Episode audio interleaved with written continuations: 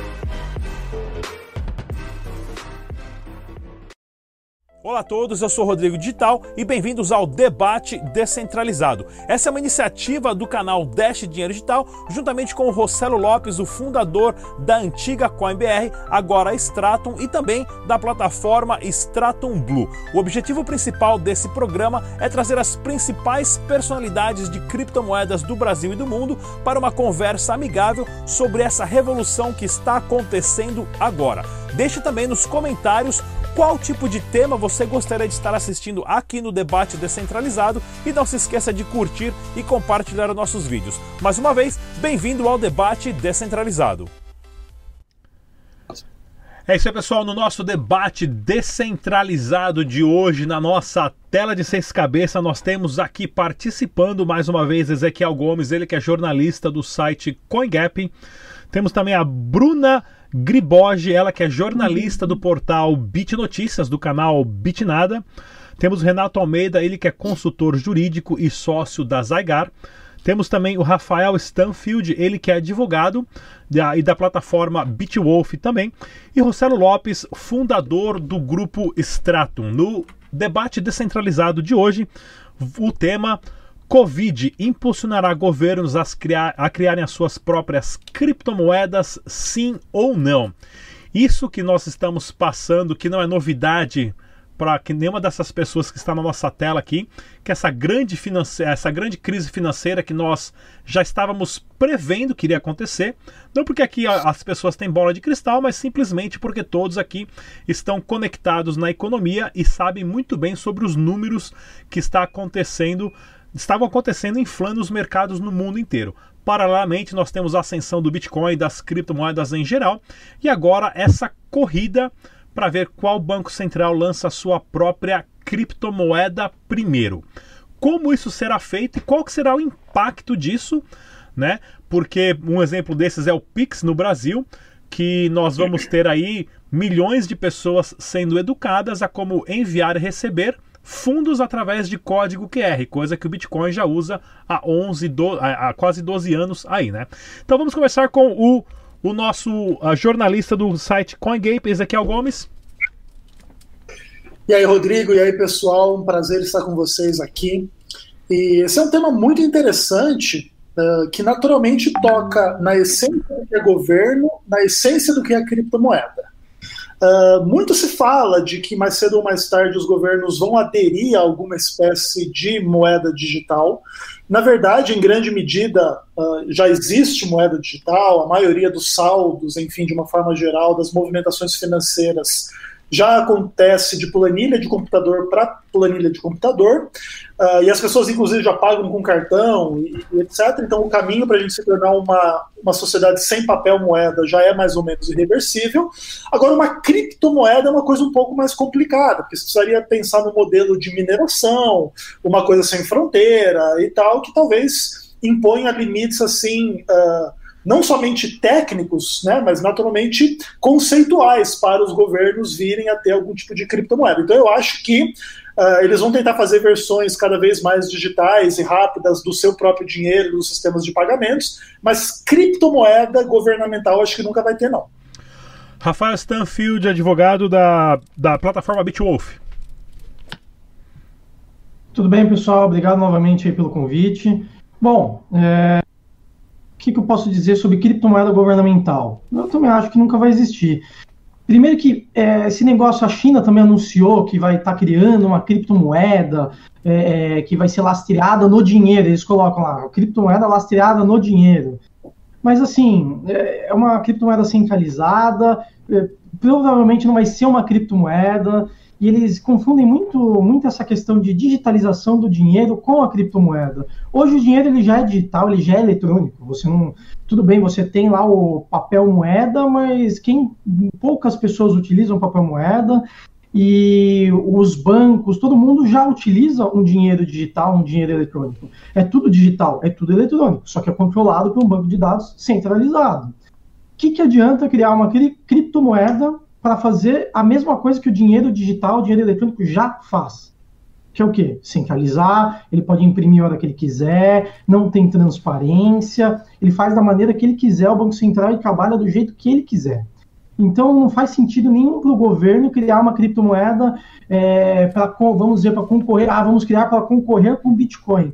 Para mim não faz sentido, o Facebook estava criando a moeda deles também seria uma moeda centralizada, é, é, tudo controlado por um órgão, ou vai ser um órgão privado, ou vai ser um órgão governamental, mas não faz sentido um governo, é, é, e nem para o governo, exatamente o governo ele não quer uma moeda global que todo mundo consiga utilizar e que ele não tenha controle.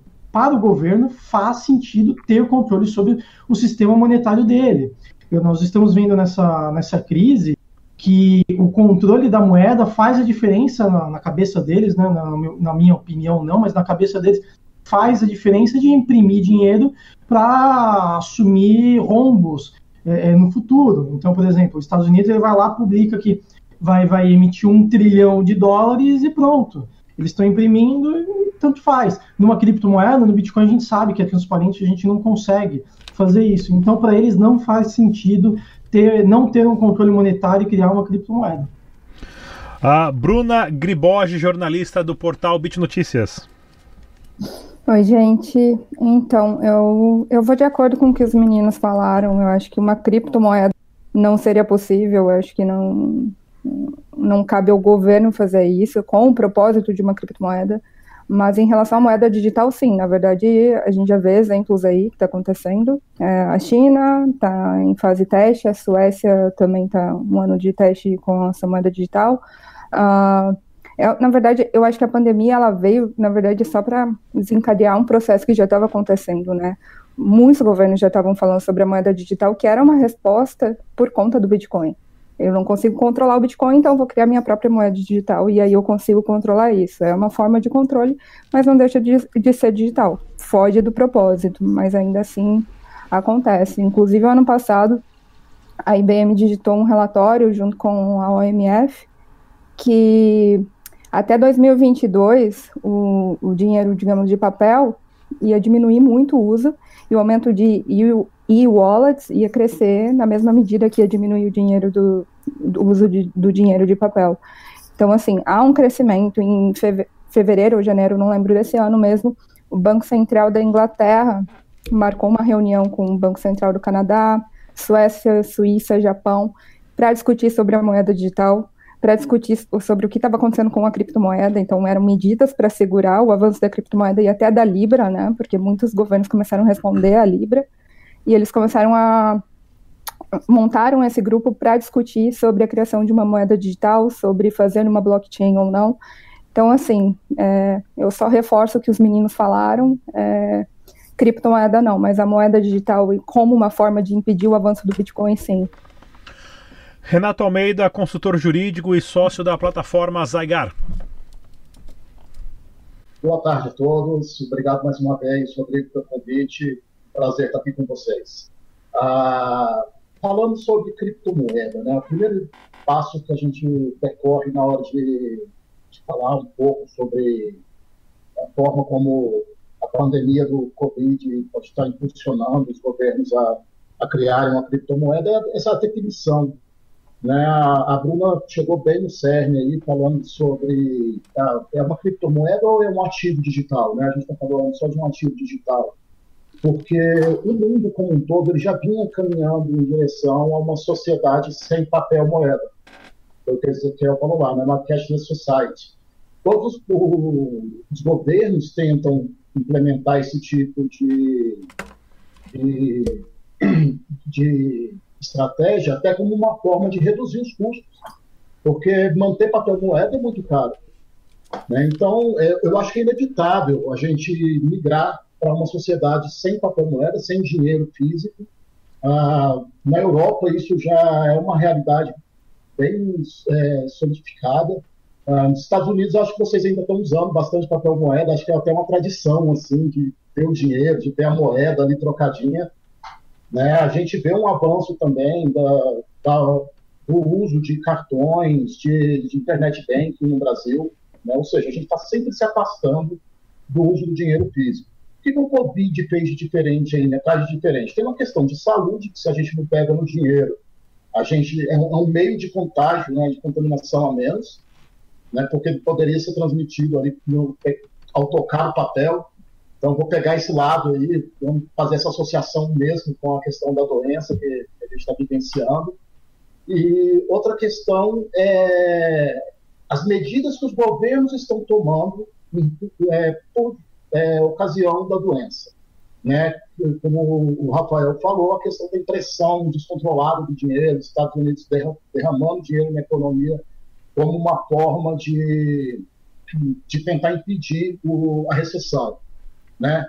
A, grande verdade é que a gente já tinha uma recessão anunciada, né? a gente que acompanha o, o mercado financeiro, principalmente em função da, da nossa relação com as criptomoedas, a gente já vinha visualizando essa recessão e eu acredito que o Covid se tornou uma desculpa, sabe? Eu acho que foi muito conveniente que os governos que já estavam entrando em recessão, ah, agora a gente tem onde botar a culpa, a gente pode imprimir dinheiro sem pôr peso na consciência, porque a gente está resolvendo um monte de problemas. Então, existe uma tendência de migrar papel moeda para um ativo digital? Sem dúvida. É necessário? Não vejo a necessidade, eu não consigo ver a necessidade de criação de um ativo digital para essa finalidade, porque né, tudo como é, informatizado, todos os sistemas bancários informatizados. O dinheiro nada mais é do que um valor no banco de dados hoje. Quando a gente fala dos Estados Unidos imprimir dinheiro, ele jogou, né? Ele, ele atualizou lá o, o, o banco de dados dele e colocou lá mais um trilhão. Não necessariamente ele precisou imprimir o papel moeda para fazer isso acontecer. Né? Então, é, a questão da transparência. Se a gente tiver um contrato inteligente onde o governo possa chegar lá toda hora e falar cunha mais um trilhão dessa moeda aqui para mim, né, desse criptodólar aqui, não, não, não muda nada. Né? De certa forma, geraria custo para o governo, porque o contrato inteligente vai precisar da, de ter servidor ali funcionando o tempo todo, questão comparar os custos mesmo, e eu acho que os governos vão acabar adotando aquela linha que seja mais barato para eles. Ah, a questão de usar blockchain propriamente dito, porque quando a gente fala de criptomoedas, a gente está pensando em blockchain. Né? A gente aqui sempre está pensando em blockchain. Qual o interesse do governo realmente manter uma trilha auditável de toda a impressão né, de dinheiro que eles fizerem? Então, assim, levantando algumas questões aqui para a gente poder conversar no, no curso de debate aí. Muito legal. Rossello Lopes, fundador do grupo Stratum. Bom, uh, o que eu penso é o seguinte: a gente primeiro precisa separar uma coisa. Às vezes a gente vê os governos falando que vão ter a própria criptomoeda porque ele quer entrar na, no embalo do mercado, na, no que está falando do mercado às vezes é uma moeda digital. Então, yuan digital, às vezes de cripto, pode não ter absolutamente nada, mas vamos chamar de criptomoeda porque é, é a bola da vez, é a moda, né? Então, vá, vamos falar que está em blockchain porque está na moda falar que é blockchain. Hoje, uma instituição financeira que falar, não, a gente, esse negócio de blockchain é besteira, em termos de marketing, é ruim para ele. Então, é muito bom que ele fale DLT, que ele fale blockchain, essas coisas lindas e maravilhosas que o mercado está falando por uma questão de marketing para dizer que ele está indo aí para a ponta do negócio. O que, que eu imagino, uh, até mesmo, uh, eu sempre penso na questão de solução. Quando o governo criar uma moeda digital, tá, uh, para esse, então, digamos, por exemplo, o governo da China fez a moeda dele, está dando super certo, e ele decide que essa criptomoeda, essa moeda, nessa né, moeda digital, ela pode rodar no node de um computador de, um, de uma pessoa então você pode ver, de repente, o, o comerciante lá na, na 25 de março ou em qualquer outro lugar do mundo vendendo o seu produto que ele importou da China e já recebendo em yuan. Então você consegue fazer essa transação, essa compra de moeda estrangeira de uma forma mais é comprar yuan, eu tenho que fechar um contrato de câmbio, tem uma série de problemas ainda que acaba pesando numa transação. Quando um governo partir para fazer um dólar digital, um yuan digital, um ien digital, um euro digital, apenas facilita a transação de um lugar para o outro e possibilitaria ao ponto de, de repente, ter uma wallet digital. Então, as pessoas talvez ainda não consigam entender. Não é porque é moeda digital que ela não pode ter uma wallet como Bitcoin ou como, como um QR Code. Tá aí o PicPay para mostrar. O PicPay não tem uma criptomoeda e ele faz pagamento por QR Code. E a mesma, é muito parecida a tecnologia. Ah, mas ele não tem blockchain, ele tem banco de dados. O banco de dados nada mais é que uma espécie de blockchain privada. Então a gente uh, não precisa necessariamente ter blockchain para acontecer isso. Mas a partir do momento que eu vejo governos partindo para a questão, olha, vamos ter uma moeda digital, ou se eles acharem porque é modinha chamar de criptomoeda, que eles vão chamar de criptomoeda, o lado comercial acaba falando mais alto. Quando o lado comercial começa a falar mais alto, como o exemplo que eu dei, imagina numa loja da 25 de março, eu poder ir lá e pagar com yuan digital diretamente para o comerciante que vai pagar o fornecedor dele da China.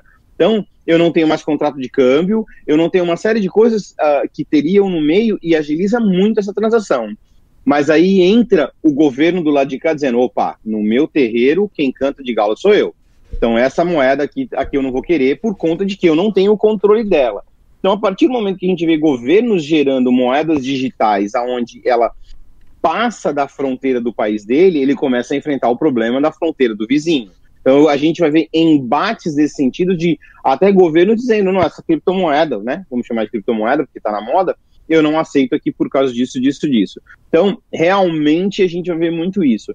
O banco aqui no Brasil, do nosso lado, a gente está vendo o Banco Central brasileiro anunciar o Pix como se fosse a oitava maravilha do mundo, pagamento por QR Code. Dá vontade de falar pro camarada que criou, falou, Magrão, Satoshi fez isso aí lá em 2008, cara só agora, 12 anos depois, está achando que é a maravilha de tudo, né? Então, é, toda essa experiência que a blockchain trouxe está forçando o mercado a implementar é bem legal. Mas quem sabe será que o Pix também não vai ser possível ser usado lá do Japão? Então, será que de repente alguém que tem uma carteira digital de Pix lá no Japão vai conseguir fazer um pagamento instantâneo no site brasileiro? Ou vai conseguir fazer uma, trans uma transferência de dinheiro instantaneamente? Então a gente está vendo modelos que realmente vão vir. Para os governos, a única, o único desafio quando eu vejo, quando a gente escuta moeda digital, eu tenho um pouquinho também assim de esperança, porque se o governo parar com o papel, ele vai ter que dar um jeito na internet do Brasil inteiro. Porque moeda digital só funciona a partir do momento que você tem internet. Se você não tiver internet, começa a ficar complicado. Tudo bem que o, o Pix tem um sistema offline, mas ainda está em fase de experimento. Mas quando a gente tem uma moeda digital, sem internet, não há o que fazer. Então, isso daria o quê? Maior cobertura de internet no país. Então, eu começo a olhar com bons olhos uma moeda digital. As fintechs podem ter mais espaço dentro desse ecossistema, não ficar somente na mão dos grandes bancos. Mas eu acho que o grande, grande desafio é: eu acho que, o, eu acho que os bancos vão criar sim, os bancos centrais vão experimentar moeda digital, e não criptomoeda, mas vamos chamar de criptomoeda. Mas o grande desafio vai ser quando cair no terreno do vizinho. Aí eu acho que aonde os governos vão começar embates para tentar chegar num acordo. É, sem contar que as moedas digitais estatais de curso forçado, elas vão ter um controle 100% do governo, que é isso que os governos mais procuram hoje né, a partir do momento que nós temos aí essa afronta do coronavírus e sim nós abrindo mão da nossa liberdade em relação ao medo.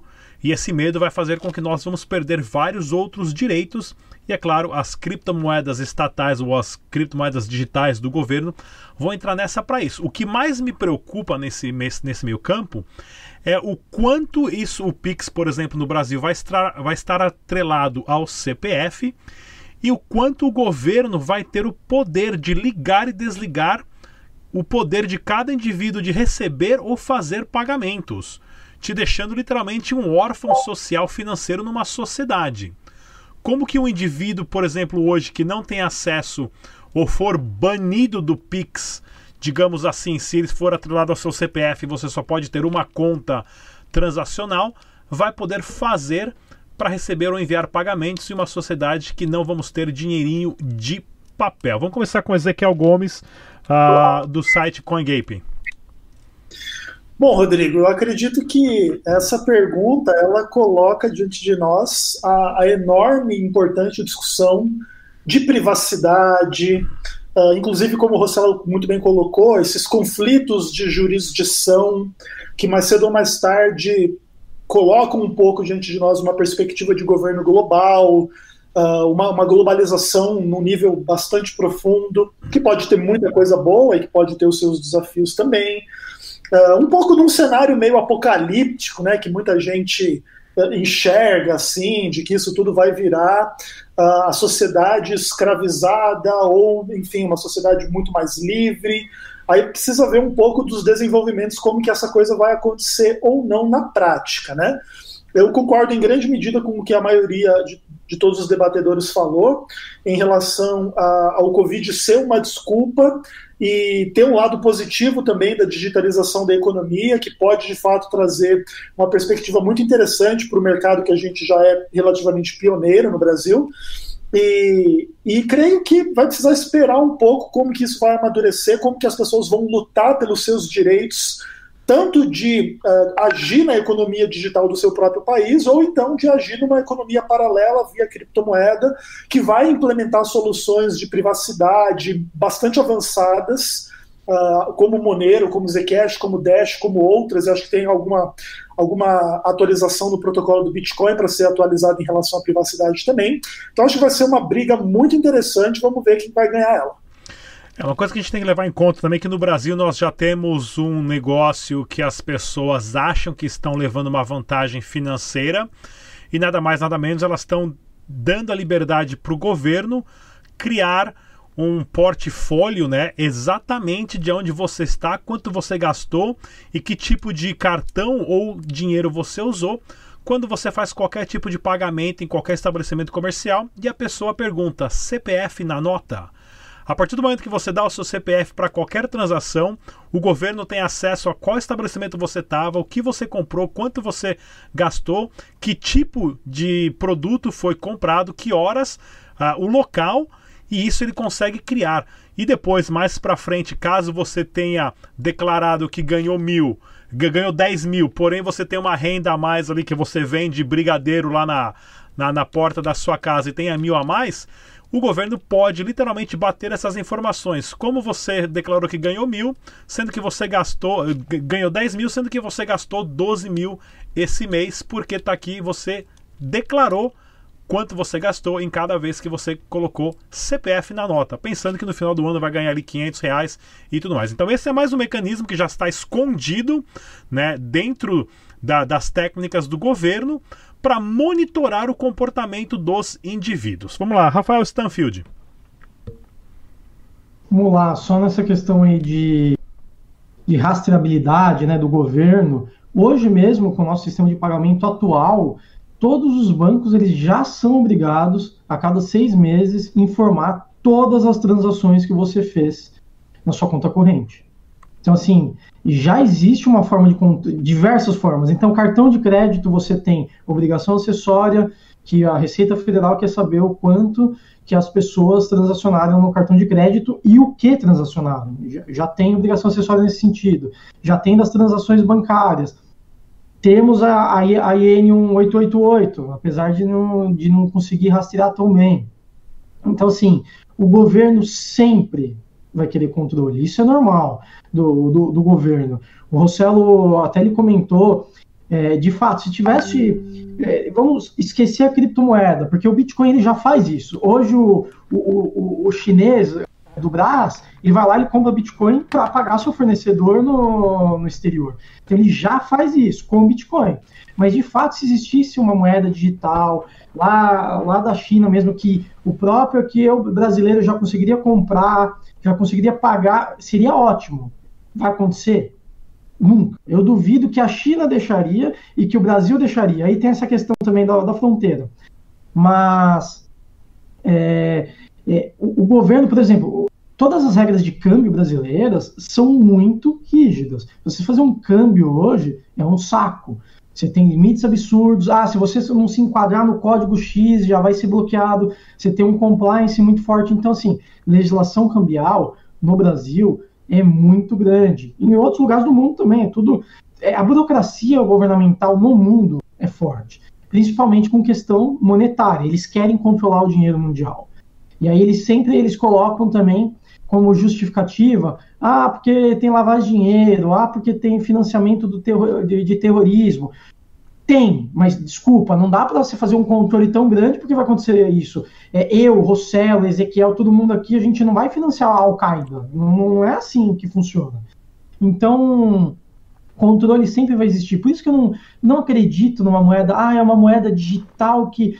Gente, o, o PicPay tá aí, tá no BBB, é, é, é ele, eles procuram é, um foco naquelas pessoas que de fato elas não estão bancarizadas, porque se você entrar no PicPay hoje, e vou te dizer que hoje foi meu primeiro cadastro no PicPay, porque eu fui receber um, um dinheiro de um amigo que ele falou, ah, PicPay. Eu falei, cara, não tenho, deixa eu ver eu baixei o PicPay, o PicPay, o PicPay, ele é uma instituição de pagamento, ele não é um banco, ele tem uma conta bancária, uma conta bancária em um banco e recebe ali dinheiro digital.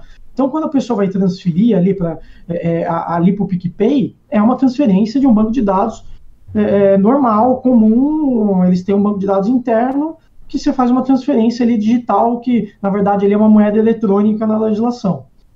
Então, para o público em geral, que ele não conhece criptomoeda, ele não conhece as questões técnicas e tudo mais, é simplesmente um aplicativo que ele consegue pagar todo mundo.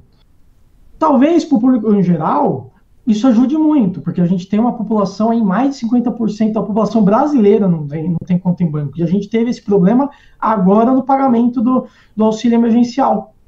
O auxílio emergencial, tinha gente que não tem CPF, tem gente que não tem conta em banco, então, as fintechs, elas podem ajudar, e até a AB Fintechs, ela fez um, um entrou em contato com o governo e falou, a gente tem várias fintechs aqui para ajudar o pagamento do auxílio emergencial. Mas é, a questão dessa moeda governamental, o que, que mudaria, assim, de fato? O Pix ele vai continuar ali sendo controlado da mesma forma que o SPB ele é controlado lá do, do que os bancos fazem os pagamentos eu não vejo muita mudança. Não vejo, nossa, olha, talvez melhore, por exemplo, uma TED até as quatro da tarde. Isso é um absurdo. Talvez o pagamento ali digital que eles queiram, você consiga fazer o pagamento 24 horas em qualquer dia da semana. Mas o, o que o Bitcoin tem, nenhuma dessas moedas digitais elas conseguiriam ter, que é transparência, é, falta é, a descentralização, a distribuição dos nodes, jamais uma moeda governamental vai chegar no que o Bitcoin é hoje. E aí, lembrando, dinheiro, moeda, é na confiança. Então, os Estados Unidos está imprimindo um monte e o dólar só valorizando em frente às outras moedas. Por quê? As pessoas têm confiança. E quando acabar a confiança? É isso que a gente tem que pensar. É, é, será que um dia a gente vai ter uma população que vai confiar mais no Bitcoin do que num dinheiro é, fiduciário? Não sei, mas é na base da confiança. Então não adianta mudar a tecnologia. Certo. Vai ser a confiança no moeda fiduciário ou na criptomoeda, que é o Bitcoin. Bruna, do portal Bit Notícias. É, eu acho que eu puxaria ali a mesma conversa anterior, que na verdade, assim, será que a população vai confiar no Bitcoin? Mas eu acho que a, a moeda digital do Banco Central pode ser que tragam uma ajuda para isso, porque a gente tem uma geração muito diferente hoje. No passado não tinha tanto acesso à informação, então você tinha que acreditar naquilo que estava no jornal, na TV, no rádio e era aquilo.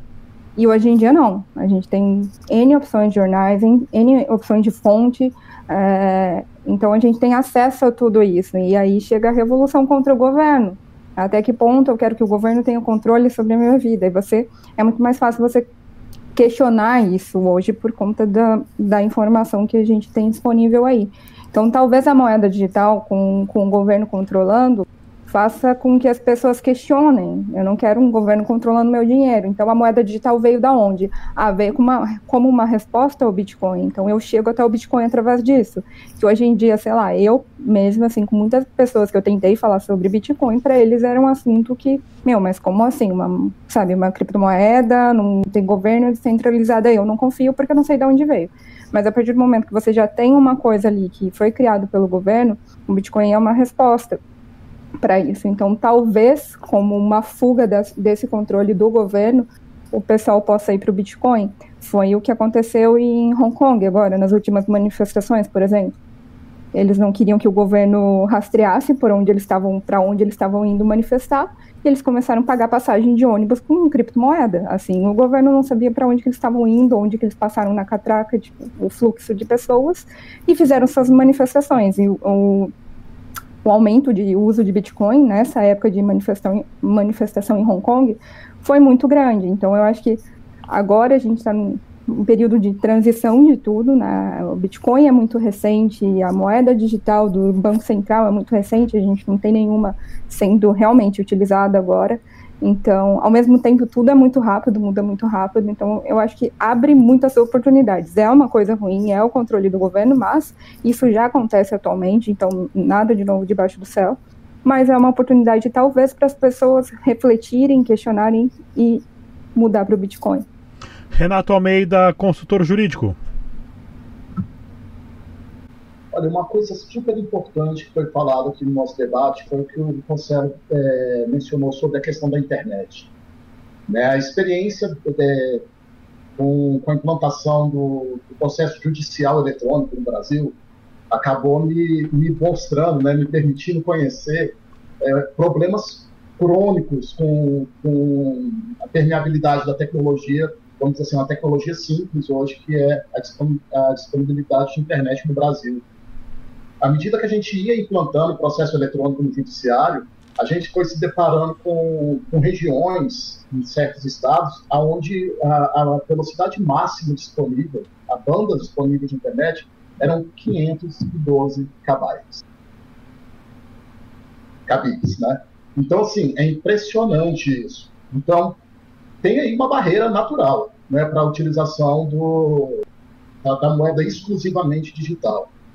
Então, já é um problema bem sério para ser superado. Claro, está superado na, em grande parte do primeiro mundo já. Mas quando a gente vier para os países em desenvolvimento e aqueles ainda eh, chamados subdesenvolvidos, a coisa muda completamente de figura. Aqui no Brasil mesmo, isso é um problema muito grave. Né? Então, assim, a gente fala da, da, digitalização do dinheiro como uma forma de estender o acesso às pessoas desbancarizadas, mas as pessoas desbancarizadas de algumas regiões não sequer acesso à tecnologia para utilizar esse dinheiro digital. É, então, o PicPay aí foi mencionado é bacana, excelente, tecnologia bem bacana, bem legal mesmo. Mas como que essas pessoas vão usar ele sem internet? Né? Então, assim, a gente já tem esse ponto aí para trazer para discussão também, né? para a gente avaliar. Outra questão que a gente conversou aqui é uma escolha entre é, segurança, né, entre rastreabilidade e privacidade, confidencialidade. hoje, se a gente for olhar para a utilização do Bitcoin, acho que talvez 5% dos utilizadores de Bitcoin sabem implementar, de fato, privacidade ao, ao utilizar o, o Bitcoin nas suas transações. Porque o normal mesmo para as pessoas que não são leigas, que já fazem uso de criptomoedas, é ela usar aquele único endereço né, da, da wallet dele para fazer suas transações. Ou seja, ele está rastreado do mesmo jeito, porque a blockchain é exatamente isso. É a transparência, né, é, a técnica da blockchain nada mais é do que permitir. Ela serve, tem essa finalidade, que é permitir essa rastreabilidade. Então, a simples utilização do Bitcoin ou outra criptomoeda por si só não implica em privacidade. Isso tem que ficar muito claro aqui.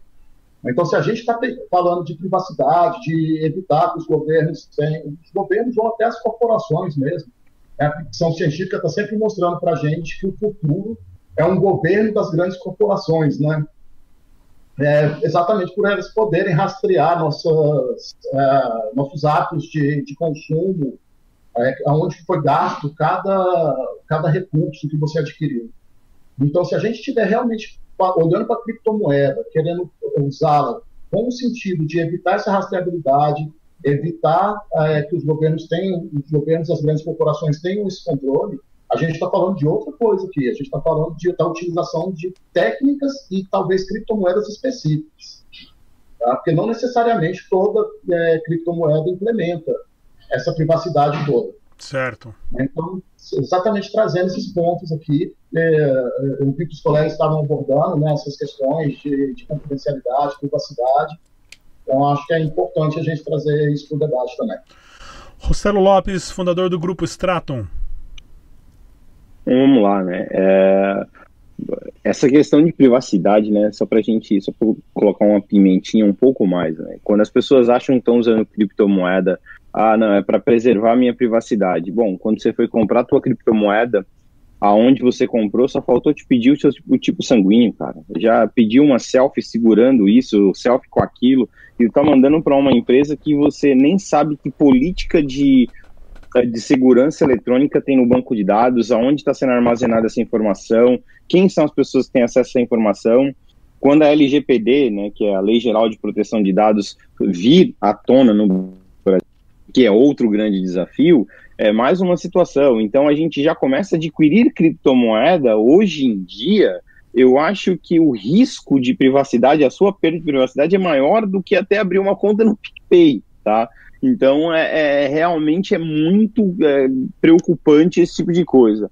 Quando a gente tem aí é mais a, a como o Rodrigo falou, tem o computador o T-Rex que a Receita Federal tem, cara, ele consegue processar milhões de transações por segundo. Qualquer transação, qualquer gasto que tu faça, o T-Rex tem esse acesso. Quando você fala ó, CPF na nota, bingo, tá lá, e ele vai cruzar tudo. Então hoje, quando você compra um celular com nota fiscal, quando você faz qualquer coisa, toda essa informação já está lá no banco de dados da Receita Federal. Eles gastaram horrores naquele computador da IBM justamente para isso, para poder ter essa informação. E é claro, a gente sabe, todo o governo, desde a época que a gente foi colonizado até hoje, né, desde lá de 1500 até hoje, foi sempre com relação a isso. Como é que a gente controla os escravos? Naquela época, os escravos eram de uma única cor e era de um único tipo. Hoje, os escravos, a gente tem o escravo careca, a gente tem o escravo barbudo, a gente tem o escravo que é a moça de óculos, de cabelo comprido, a gente tem todo tipo de escravo, amarelo, azul, branco.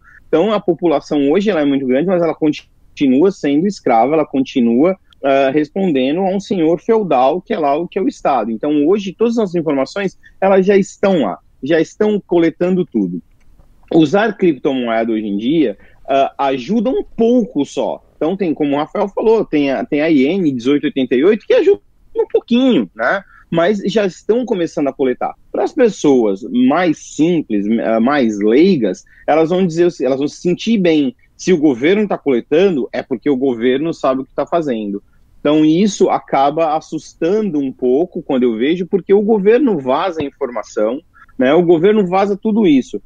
Quando a gente vê uma criptomoeda ou uma moeda digital que é controlada pelo governo, eu tenho, o, tem um lado bom que, beleza, o governo ele tem poder sobre ela, se tiver alguma coisa de errado, ele dá, ele dá um, um, um voltar ali nas transações, está resolvido, não teria tantos problemas, porque afinal está em controle dele.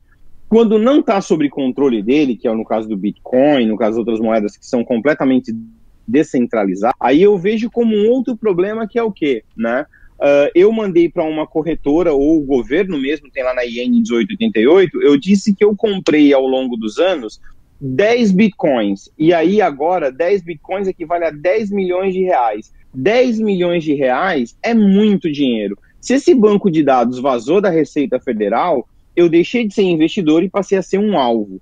Então, muita gente pode ir na minha casa, colocar uma arma na minha cabeça, no cabeça da minha família, e falar: olha, transfere para essa wallet aqui que estamos bem. Então, quando tem esse tipo de coisa, também traz esse risco para esse tipo de coisa. Então, a gente tem que tomar bastante cuidado com relação a isso. Privacidade é sempre bom manter. Eu sou muito fã de privacidade. Então, quanto mais privacidade eu tiver, melhor. Mas, infelizmente, né, a gente ainda vive sobre é, essa, uh, esse controle louco do governo e é um controle constante, infelizmente. Talvez o que a gente vai ver é novas implementações do Bitcoin, novas implementações de novas moedas ou de stablecoins, dá um pouco mais de privacidade. E só para assim, finalizar, por que, que quando a gente tem uh, essa questão de uma moeda digital de um outro país ou uma criptomoeda, de repente, se eu tenho uma criptomoeda ou uma, uma, uma stablecoin de alguma uh, uh, stablecoin que seja da Suíça ou que seja de países mais sérios, aonde levam muito a sério o controle de dados, talvez me dê um pouco mais de proteção do que uma moeda de um país aonde não te dá tanta proteção assim, ou uma criptomoeda que não dá tanta proteção. Mas é algo que os, que os próximos anos vai dizer para a gente até realmente até onde a gente pode ir. E com certeza, pessoal, as criptomoedas garantem a sua privacidade e as pessoas, ainda nós como sociedade, vamos passar pela, se eu não me engano, a maior revolução de comportamento, de monitoração e controle de toda a história dos seres humanos. No debate descentralizado de hoje, nós tivemos aqui presente na nossa tela de seis cabeças Ezequiel Gomes, ele que é jornalista do portal de notícias CoinGape. Temos também a Bruna Criboge, Griboge, ela que é jornalista do portal Bit Notícias, Renato Almeida, consultor jurídico e sócio da plataforma Zygar, Rafael Stanfield, advogado da plataforma Bitwolf e também Rossello Lopes, fundador do Grupo Extrato. Mais uma vez, obrigado pela participação de todos. Até a próxima, pessoal. Tchau.